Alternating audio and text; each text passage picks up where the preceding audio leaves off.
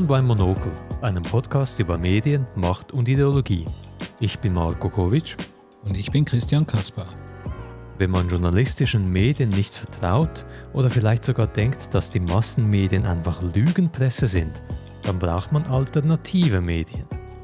Und solche alternativen Medien gibt es ja heute zuhauf. Magazine, Webseiten, Videokanäle, bei denen Anführungsschlusszeichen Nachrichten auf eine unkonventionelle Art vermittelt werden.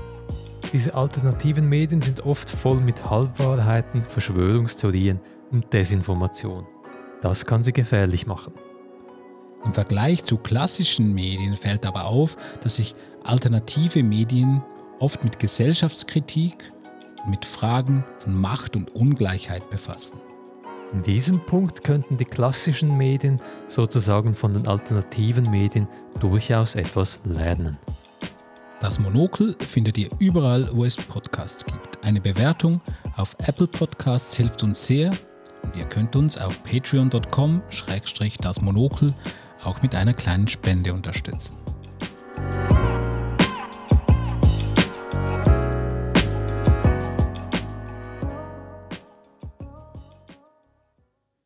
Christian, wir haben in der letzten Folge über die Lügenpresse gesprochen, die große Verschwörung, die Weltverschwörung.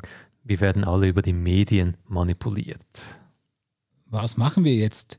Wir können uns ganz abwenden von jeglichen Medien, unseren Medienkonsum einstellen oder aber wir wenden uns alternativen Medien zu. Ja, wir wollen am Ball bleiben, wir wollen wissen, was geschieht und wir wollen weiterhin verstehen, wie man uns zu manipulieren versucht. Das ist gewissermaßen die Kehrseite der Lügenpressenmedaille. So gibt es immer mehr und eben auch immer beliebtere sogenannte alternative Medien, die eben doch etwas anders funktionieren als die klassischen Medien.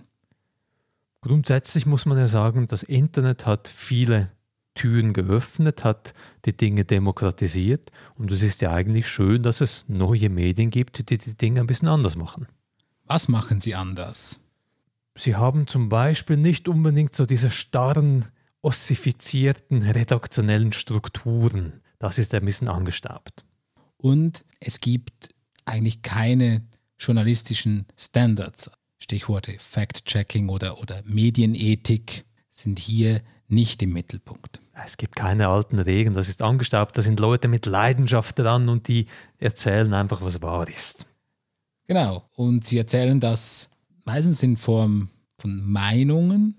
Also es ist auch nicht der Anspruch jetzt, du hast gesagt, was wahr ist. Mhm. Natürlich, diese Meinungen sind wahr, aber es geht weniger um eine Darstellung von Fakten, sondern es ist schon äh, ein Meinungsjournalismus, mhm. Journalismus, wenn man dem so sagen will, Meinungsberichterstattung. Mhm. Und die hat oft auch einen ideologischen Drall. Es ist alles anders neutral. A priori muss man aber sagen, das muss nicht schlecht sein. Genau, also das, die sind nicht alle nur rechts, das ist vielleicht auch noch ein Punkt. Mhm. Also man könnte zur Ansicht gelangen, dass das jetzt alles Antisemiten sind oder ja, das, das stimmt nicht. Also es, es gibt da durchaus eine gewisse Differenzierung, die aber ja in der Berichterstattung in den klassischen Medien über die alternativen Medien meist so nicht vorkommt. Da finden wir wirklich, man muss differenziert sein und man darf nicht einfach alle alternativen Medien gerade in den Abfalleimer schmeißen. Das geht nicht. Ein weiterer Punkt, in dem sich alternative Medien von den klassischen journalistischen Massenmedien unterscheiden, ist die Finanzierung. Meist steht hier kein werbefinanziertes Modell dahinter, sondern ist eher so ein Grassroot-Konzept mit Crowdfunding oder natürlich auch Abos und zum Teil haben sie schon auch, auch Werbung. Nicht, nicht schwerpunktmäßig, denke ich. Also es sind schon vor allem Leute, die die alternativen Medien gut finden, sie unterstützen wollen und das aus freien Stücken tun. Eigentlich auch was Positives, muss man sagen. Hm, klar, also wir sind dann denen gegenüber verpflichtet, die das auch wirklich konsumieren. Also es gibt ein gewisses Commitment mhm. seitens des Publikums. Natürlich, also es ist überhaupt nicht grundsätzlich falsch, finde ich auch nicht. Welches sind dann jetzt so die einschlägigen alternativen Medien? Das ist natürlich super schwierig, weil es gibt keine klare Definition, keinen Knopf, wo man drauf drückt und dann gibt es eine Klassifikation, alternativ oder nicht. Es gibt aber Studien, die versucht haben, das herauszufiltern und vor allem zu schauen, ja, was für Plattformen oder Outlets werden genutzt, die im weitesten Sinne journalistisch aussehen, aber nicht zu den klassischen Medienorganisationen gehören. Und die Relevanz wird hier zumeist mit, mit Reichweite gleichgesetzt, mhm. also eben wie häufig werden diese Plattformen, diese, diese alternativen Medien genutzt. In den Studien gibt es dann immer wieder Titel, die als sehr reichweitenstark auftauchen oder im Ergebnis zu sehen sind. Kompakt, das Magazin, deutsche Magazin und äh, eine Webseite ist sehr verbreitet. Das haben sicher alle von euch schon mal irgendwo gehört oder seid darüber gestolpert. KenFM natürlich, ebenfalls sehr bekannt. KenFM ins Leben gerufen von Ken Jebsen 2010, glaube ich. Das ist eine Webseite mit vielen Videos, teilweise auch mit Artikeln, extrem beliebt. Das ist nicht zuletzt in der Coronavirus-Pandemie regelrecht explodiert. War auch auf YouTube, ist es jetzt nicht mehr, wurde Gesperrt? Gesperrt. Also KenFM hat den Kanal freiwillig zugemacht, ah, okay. Tage bevor die Sperrung kam. YouTube hat das gesperrt, weil KenFM Coronavirus Desinformation gestreut okay. hat. Rubicon ist auch ein einschlägiger Name in der Szene. Oder Sputnik. Auch beliebt ist Russia Today Deutsch. Russia Today, genau wie Sputnik, russische Staatsmedien, die sich auch im deutschsprachigen Raum großer Beliebtheit erfreuen. Tichys Einblick oder Tischis Einblick, weiß gar nicht, wie man das ausspricht, auch eine bekannte Seite, die unter anderem auch von, von Schweizer Politikern gerne mhm. retweetet wird. Oder die Achse des Guten oder Nachdenkseiten, das sind ebenfalls bekannte alternative Medien.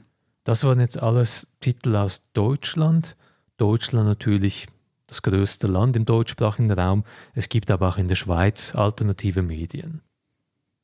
Zeitpunkt ist so ein Magazin, das hier in diese Kategorie fällt. Auch Online-Auftritt natürlich oder Klagemauer TV. Das ist ein Klassiker, Klagemauer TV. Klingt harmlos, ist aber voll mit Esoterik, mit Alternativmedizin.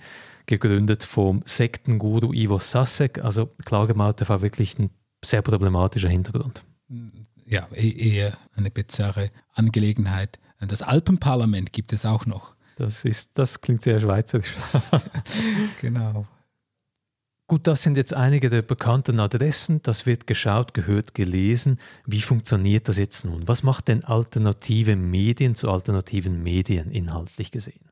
Zunächst eben, es gibt eine, eine riesige Vielfalt auch innerhalb dieser Kategorie, so dass wir jetzt nicht ähm, das umfassend behandeln können. Wir werden bestimmt eine oder mehrere Folgen mal noch dazu machen zu einzelnen mhm. äh, Seiten oder Plattformen steht auf der Agenda.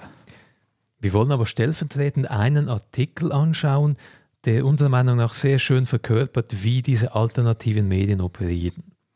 Und zwar der Artikel die verlorenen Lektionen von Tamiflu und anderen Impfstoffen, geschrieben von Holger Douglas Mitte Dezember auf Tischis Einblick.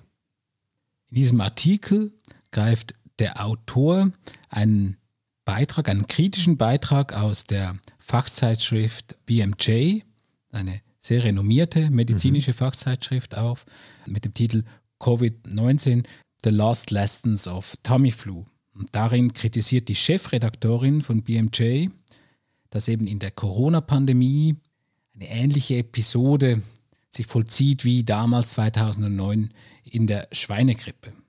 Damals war der Tamiflu als Wundermittel angepriesen. Wenn man sich ansteckt mit der Schweinegrippe, solle man Tamiflu schlucken, dann wird man wieder gesund. Ein paar Jahre später hatte sich aber herausgestellt, dass Roche die Herstellung von Tamiflu beschissen hatte. Die wollten nicht alle Daten der Studien rausrücken und als sie das dann taten auf Druck, hat sich gezeigt, Tamiflu funktioniert eigentlich gar nicht. Roche hat trotzdem Milliarden verdient damit, mhm. obwohl das Medikament, ja, man kann sagen, im Wesentlichen unwirksam ist und, und zudem auch noch Nebenwirkungen hat. Mhm. Ganz etwas Ähnliches ist jetzt eben auch in der Corona-Pandemie passiert mit Remdesivir. Das war auch so ein therapeutisches Arzneimittel, das gehypt wurde, erhielt die Zulassung dann Mitte Jahr oder im Mai, glaube ich. Und auch dort hat sich dann ein paar Monate später gezeigt, hm, wenn wir das kritisch anschauen, die Studien, dann funktioniert das eigentlich gar nicht. Und wo ist jetzt das Problem? Ich meine, die Kritik im BMJ ist ja völlig richtig und auch berechtigt. Mhm. Was ist jetzt das Problem damit, dass dieser Artikel aufgenommen wurde von ähm, Holger Douglas? Wenn man seinen Artikel dann dazu liest, landet man plötzlich in einer Welt alternativer Fakten. Zwar wird eben Bezug genommen auf diesen BMJ-Artikel, der wichtig und richtig ist, aber bei Tischis Einblick geht es dann plötzlich um Impfungen. Obwohl es bei BMJ, also bei Tamiflu und Remdesivir nicht um Impfungen geht. Und so spannt er dann den Bogen zur aktuellen Debatte der Impfkritiker im Zusammenhang mit der jetzt ähm, eigentlich bereitstehenden Impfung gegen Covid-19. Und er bezeichnet sogar Tamiflu als Impfstoff, was einfach falsch ist. Und er kann eigentlich nicht nicht wissen, dass das falsch ist. Somit zeigt dieser Artikel eigentlich exemplarisch, wie viele dieser alternativen Medien funktionieren.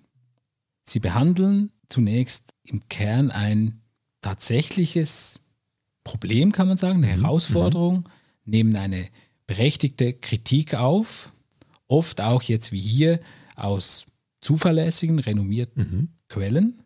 Aber dann bauen sie das in ihr eigenes Narrativ ein mhm. und zwar so, dass das eben wirklich problematisch ist. Das, was aus dem ganzen Bau und diese alternativen Fakten, also diese Hingespinste, die sie sich zusammenschustern, die werden dann mit Empörung behandelt. Also es geht nicht dann um irgendwie sachliche Debatten, nein, es geht darum, wütend zu sein, empört zu sein, zu skandalisieren, zu sagen, schaut euch diesen Skandal, diesen Betrug, diesen Beschiss an. Was natürlich dann immer auch mitschwingt ist, und seht her, die anderen, die traditionellen Medien, mhm. die Lügenpresse, die hat das eben genau nicht aufgezeigt. Die wollten das unter den Teppich wischen, kehren, Mundart. Diese Strategie, die bei den alternativen Medien zur Anwendung kommt, die ist ziemlich schlau, weil das sind eben nicht Leute, die sagen, die Erde ist flach und so, wo man einfach Schwachsinn erzählt, wo jeder weiß, das ist Blödsinn, da, da gibt es kein, keine Wahrheit dahinter. Nein, es steckt eben doch ein Kernchen, ein Korn Wahrheit drin, aber drumherum wird etwas gebaut, was dann nichts mehr mit diesem Kern Wahrheit zu tun hat. Und es ist insofern natürlich irreführend, weil selbst wenn wir jetzt kritisch sind und sagen, oh, was ist das für eine Quelle, mhm. schauen wir uns das mal an, dann sehen wir, ah, BMJ, okay, das ist ja, ja. Ist alles seriös, ist ja genau. okay. Und dann kommt die ganze Argumentation, die ist dann oft auch ja, kompliziert bis schwer, sagen wir mal. Mhm. Da kommt man dann vielleicht nicht mehr so ganz mit, aber am Schluss ist dann wieder die Message klar. Mhm. Ja, passt auf mit den Impfungen, mit den Covid-19-Impfungen. Also hier hat man eigentlich dann so einen Bogen gespannt zwischen eben einer seriösen Quelle und seiner eigenen Meinung mhm. und das dazwischen, das geht dann auch so ein bisschen unter, das ist ja auch nicht wichtig und ist vielleicht auch beabsichtigt, dass das eben etwas untergeht. Und so hat man eigentlich ein, ein, seine Meinung untermauert mit einer seriösen Quelle, die aber eigentlich gar nicht das mhm. aussagt, was man mit seiner Meinung aussagen möchte. Und das ist eigentlich einfach irreführend letztlich. Ist aber das Erfolgsmodell der alternativen Medien. Aber lass uns Christian noch ein bisschen weiter überlegen. Jenseits dieser Formel, dieses Erfolgsmodells, warum sind denn alternative Medien beliebt? Was gibt es da für mögliche Erklärungen? Also eine haben wir jetzt ja schon angesprochen, das ist die Bewirtschaftung des, des Lügenpressenarrativs, mhm. wenn man so will.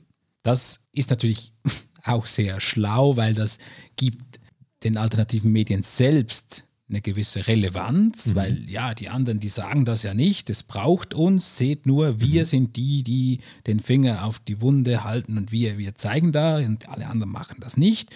Also ist auch so gewissermaßen Reputation, die mit dem geschaffen wird. Und ja, sie spielen da auch ein bisschen mit dem, wir sind der kleine David, oder? Und wir, wir, genau, wir, wir wehren uns. uns. Ja, wir trauen uns, genau, gegen den großen, bösen Goliath anzukämpfen. In dem Kontext auch ein weiterer Faktor, der eine Rolle spielen dürfte, viele alternative Medien verbreiten eben am Schluss Verschwörungstheorien. Verschwörungstheorien funktionieren, das ist eine psychologisch angenehme Geschichte. Wir wollen Erklärungen, Antworten, gerade in Krisenzeiten. Wir wollen das Gefühl haben zu wissen, was vor sich geht und alternative Medien bedienen das meisterhaft. kommt dazu, dass alternative Medien häufig kostenlos sind und auch sehr einfach zu nutzen sind. Also sie bedienen gewissermaßen die Nutzergewohnheiten, die im Moment angesagt sind. Wenn man diese Outlets, diese Plattformen besucht, dann hat man oft Videos, man hat Artikel, die man sofort anklicken, teilen kann. Man hat Podcasts, die sehr einfach und vielleicht auch angenehm zum Anhören sind. Also alles Dinge, die die Hürden zum Einstieg sehr tief halten. Genau, und eben natürlich, dass, dass es auch nichts kostet. Mhm. Also hier gibt es einen schönen Beitrag von Nathan Robinson. Der Titel ist schon Programm. The truth is paywalled, but the lies are free. Wenn man sich heutzutage mit in Anführungszeichen seriösem Journalismus auseinandersetzen will, dann muss man eben doch ziemlich oft das Portemonnaie öffnen. Und gerade Leute, die materiell nicht gut gestellt sind, die nicht viel Geld haben, die können sich diesen Luxus einfach nicht leisten. Überdies ist die Art und Weise, wie die alternativen Medien funktionieren, eben auch algorithmisch optimiert, wenn man so will. Mhm. Du hast es erwähnt, die Empörung ist zentral. Das führt dann auch dazu, dass es eben sehr wahrscheinlich viele Kommentare gibt, beispielsweise unter einem YouTube-Video. Und das hat dann zur Folge, dass im Algorithmus, mit dem Algorithmus diese Videos dann eben auch anderen Nutzern eher vorgeschlagen mhm. werden als andere und so werden sie dann auch weiter gestreut. Also sie sind sehr schlau auch konzipiert. Ich nehme an, das ist kein Zufall. Ein weiterer Faktor, der eine Rolle spielen dürfte, ist, dass alternative Medien, nicht zuletzt aus den Gründen, die wir jetzt diskutiert haben, sehr authentisch wirken. Wenn man die Tagesschau schaut, sieht man da Leute, die hochprofessionell Dinge ablesen, die Dinge einstudiert haben, aber da hat man nicht das Gefühl, das sind Leute wie du und ich, die jetzt einfach mal reden. Und alternative Medien, die sind anders. Genau, indem sie sich nicht um journalistische Routinen futieren müssen, auch nicht um Medienethik mhm. und die Aspekte, die wir angesprochen haben. Doch das wirken sie irgendwie auch weniger artifiziell. Mhm. Also es ist dann eben nicht so das, was man immer kennt. Es hat nicht Schema X und genau, das hat dann ein, mhm. ein also das vermittelt ein Gefühl von Authentizität. Man fühlt sich auf Augenhöhe mit den Leuten. Was auch eine sehr wichtige Rolle spielen dürfte, das haben wir auch in der letzten Folge schon angesprochen, das Problem der Medienkritik. In den klassischen journalistischen Medien findet man ziemlich wenig Medienkritik in den alternativen Medien ziemlich viel. Allerdings muss man dazu sagen, die Medienkritik ist sehr pauschal, auch wenn es mhm. teilweise durchaus um, um eine Kritik an einem einzelnen Beitrag geht, steht die Kritik stets im, im, im größeren Zusammenhang mhm. des, des Lügenpresse-Narrativs. Es ist eigentlich schon vorher klar, wie die Kritik ausfallen wird. Genau. Aber letztlich verleiht das den alternativen Medien eine Art von Legitimität, wie wir es vorhin bereits erwähnt haben. Schaut her. Die anderen, die klassischen journalistischen Massenmedien, die klopfen sich ja alle nur gegenseitig auf die Schulter und die schauen sich eben nicht auf die Finger. Mhm. Hierfür braucht es uns. Ein weiterer und vielleicht der wichtigste Faktor, der alternative Medien so beliebt macht, ist, dass sie so stark auf Gesellschaftskritik fokussieren. Ja, das stimmt. Sie, sie kritisieren durchaus bestehende Machtstrukturen, weisen auf Machtmissbrauch hin, Ungleichheiten oder Ungerechtigkeiten werden thematisiert. Ja, das stimmt. Sie sprechen also Dinge an, Probleme an, die real sind und die vielen, vielen Menschen, die Millionen von Menschen jeden Tag das Leben schwer machen. Allerdings tun sie das auch eher auf eine verzerrte Art und Weise mhm. und eben ähm, durch eine verschwörungstheoretische mhm. Brille. Aber weil diese Form der Fundamentalkritik am Status quo in den klassischen Medien oft fehlt, fühlen sich wahrscheinlich viele Leute zu den alternativen Medien hingezogen, wo ihre Sorgen und Ängste halt bedient werden. Ja, sie sind nicht so eng verbandelt, zumindest nicht offensichtlich eng mhm. verbandelt mit gesellschaftlichen Eliten. In den USA ist das teilweise, glaube ich, etwas anders. Da gibt es mhm. schon die, die reichen Mäzen, die dann solche alternativen Medien finanzieren. Hier mhm. ist das dann eigentlich ein Witz, weil sie sind ja dann mhm. wie selber Teil oder Sprachrohr mhm. der Elite, aber das ist jetzt gerade bei den Beispielen, die wir vorhin erwähnt haben, eher nicht der Fall. Nee, die sind eigentlich wirklich keine Propagandaaktion, die sind ziemlich aufrichtig und die Leute, die das machen, die glauben offenbar wirklich an das, was sie machen. ja, sind weiter weg von den Eliten. Ja, sie haben auch keinen Zugang. Sie werden auch kritisiert. In den Massenmedien, mhm. traditionell werden sie kritisiert. Aber eben das gibt ihnen dann am Schluss wieder Glaubwürdigkeit. Wenn ich jetzt herauszoome und die Vogelperspektive einnehme, Christian, dann erinnert mich die Debatte alternative Medien versus klassische Medien an die Debatte Alternativmedizin versus wissenschaftliche Medizin. Ah ja? Inwiefern? Angenommen, du gehst zum Homöopathen. Inhaltlich wissen wir wissenschaftlich rational gesehen, die Kügelchen dort, die helfen dir nicht weiter. Mhm. Aber trotzdem gibt es positive Dinge, die auch die wissenschaftliche Medizin von den Homöopathen lernen könnte. Das nennt mich jetzt ja Wunder, was das sein könnte. Zum Beispiel weiß man auch aus Studien, bei Homöopathen gibt es viel mehr und viel menschlichere Zuwendung. Okay, ja. Du wirst ernst genommen als Mensch. Und das ist nachweislich sehr, sehr förderlich für die Genesung. Ja, klar, okay. Leuchtet ein, ja. Wohlbefinden, ja, das führt auch mhm. dazu, dass man schneller gesund ist. Ja, okay.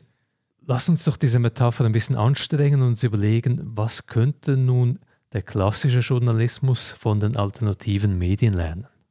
Hm, wenn man schaut, wie die alternativen Medien funktionieren, dann fällt ja auf, wie wir angesprochen haben, dass sie nicht nach den klassischen journalistischen Routinen funktionieren. Daraus könnte man dann ableiten, dass vielleicht auch klassische Medien vermehrt versuchen sollten, diese eher starren oder auch, auch artifiziellen mhm. Routinen aufzubrechen.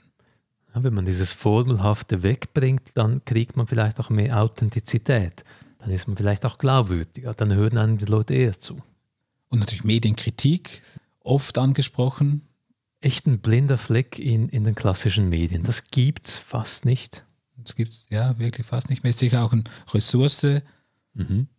Aber eben auch, ja, wir haben es angesprochen, ein medienökonomisch begründetes Problem, immer größere Konzerne, immer mehr Medien gehören demselben Konzern und da will man sich selber eben nicht auf die Füße treten. Was klassische Medien wahrscheinlich auch stärker machen sollten, kritischer machen sollten, ist zu hinterfragen, was hat es mit dem gesellschaftlichen Status quo eigentlich auf sich? Ja, klassische Gesellschafts- und Machtkritik. Das ist, glaube ich, wirklich ein Punkt, der, der ist ziemlich offensichtlich und krass. Die alternativen Medien die haben keinen Zugang zur Macht und sie kritisieren die Macht. Und in den klassischen Medien ist der Zugang eigentlich zentral. Man will den Zugang und die genau. Kritik ist dann ja, vielleicht sogar sekundär.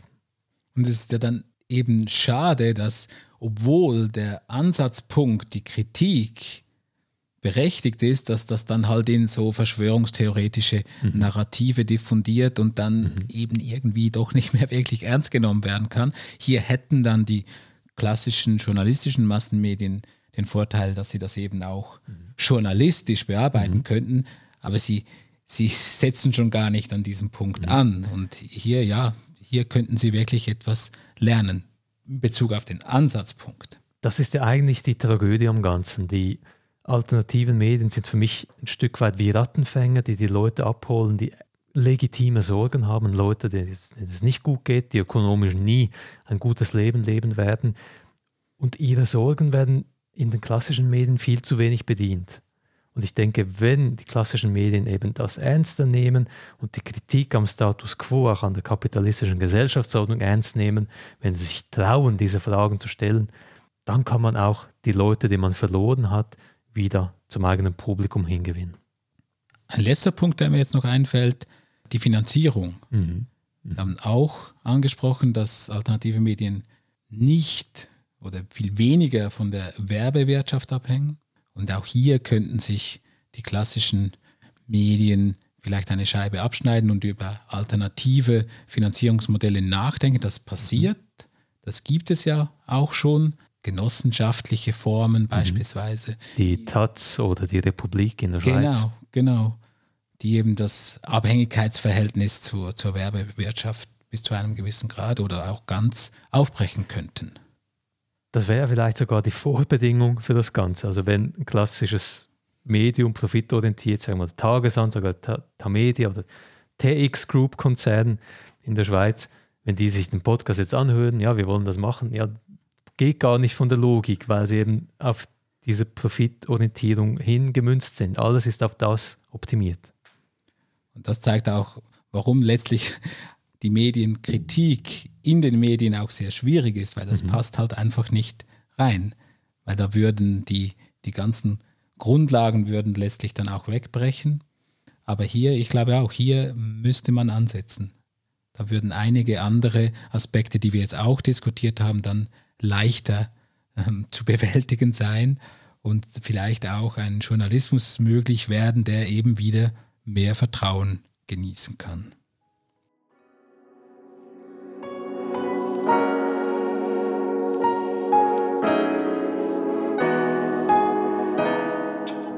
Wenn ihr Feedback oder Fragen zur heutigen Folge habt, könnt ihr uns gerne eine Mail schreiben an kontakt@dasmonokel.xyz. Gesprächsbereit sind wir auch auf Social Media. Ihr könnt uns auf Facebook, Twitter und LinkedIn erreichen. Eine Liste der Quellen, die wir für die heutige Folge verwendet haben, findet ihr wie immer auf unserer Homepage www.dasmonokel.xyz bei den Infos wenn ihr uns alternatives Medium, wir sind ja wirklich alternativ, wir bedienen eine Nische, die sonst niemand bedient, unterstützen möchtet, dann geht das ziemlich einfach. Über eine Bewertung auf Apple Podcasts beispielsweise freuen wir uns riesig, denn je mehr Bewertungen, desto mehr Leute stolpern über den Podcast. Ihr findet uns auch auf patreon.com-das Monokel. Mit einer kleinen Spende könnt ihr helfen, den Laden am Laufen zu halten. Die heutige Folge erscheint in Partnerschaft mit der Medienwoche, einem digitalen Magazin über Journalismus und Kommunikation. Vielen, vielen Dank fürs Reinhören. Bis zum nächsten Mal.